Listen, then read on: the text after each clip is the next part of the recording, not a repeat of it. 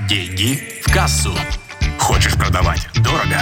Слушай «Деньги в кассу». Эксперт в области продаж Алексей Милованов расскажет тебе, как продавать дорого и иметь больше денег в кассе. Деньги в кассу. Меня всегда удивляло, когда спикеры выходят выступать из последних сил. Ведь в большинстве случаев люди совершают покупки на эмоциях.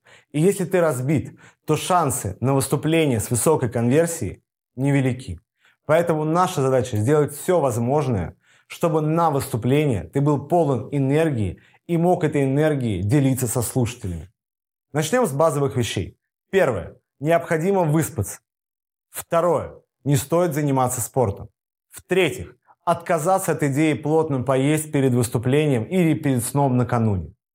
Четвертое. Не изнурять себя по ходу дня.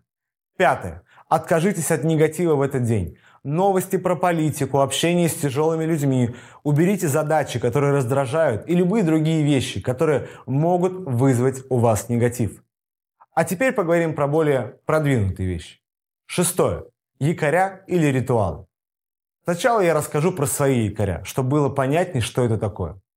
Например, когда я занимаюсь спортом, у меня есть набор из 14 треков, которые я постоянно слушаю. Именно за это время я успеваю провести силовую тренировку. И в тот момент, когда мне нужна сила и энергия, я просто начинаю включать эту же мелодию. И в этот момент я начинаю испытывать сильные эмоции. То же самое можете сделать и вы. Если у вас есть какие-то мелодии, какая-то музыка, которая вас заряжает, то вы можете ее использовать непосредственно перед выступлением. Также вы можете внедрить какой-то ритуал. Например, я признаюсь, я люблю сладкое. У меня есть ряд блюд, которые я обожаю. И после каждого вебинара или после каждого выступления я позволяю пойти в ресторан и заказать себе какой-нибудь десерт. У меня такой ритуал. Вот такие якоря и такие ритуалы ты точно так же можешь использовать для себя.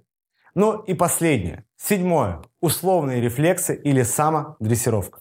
Когда у вас выступление ассоциируется с чем-то очень и очень приятным. Вы знаете, когда меня спрашивают, куда идти учиться выступать, на какие курсы ораторского искусства пойти, я первое, что говорю, ни в коем случае не идите на курсы ораторского искусства. Объясню почему. Потому что все ваши выступления будут сводиться к следующему. Вы будете стоять в полбока, будете держать руки в виде такой пирамиды и выступать. А остальные участники вашего выступления будут вас критиковать, разбирая минусы. Ну, а тренер будет иногда хвалить, если что-то будет получаться. В итоге, за счет повторения вы будете ассоциировать сцену с чем-то плохим. Лично я рекомендую идти на курсы импровизации или актерского мастерства, когда в рамках обучения вы постоянно смеетесь и веселитесь.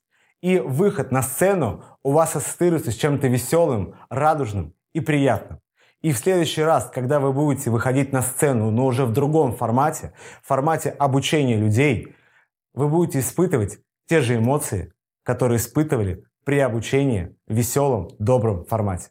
Поэтому я рекомендую внедрить вам все эти семь правил в свою жизнь и обязательно быть в энергичном состоянии перед своими выступлениями.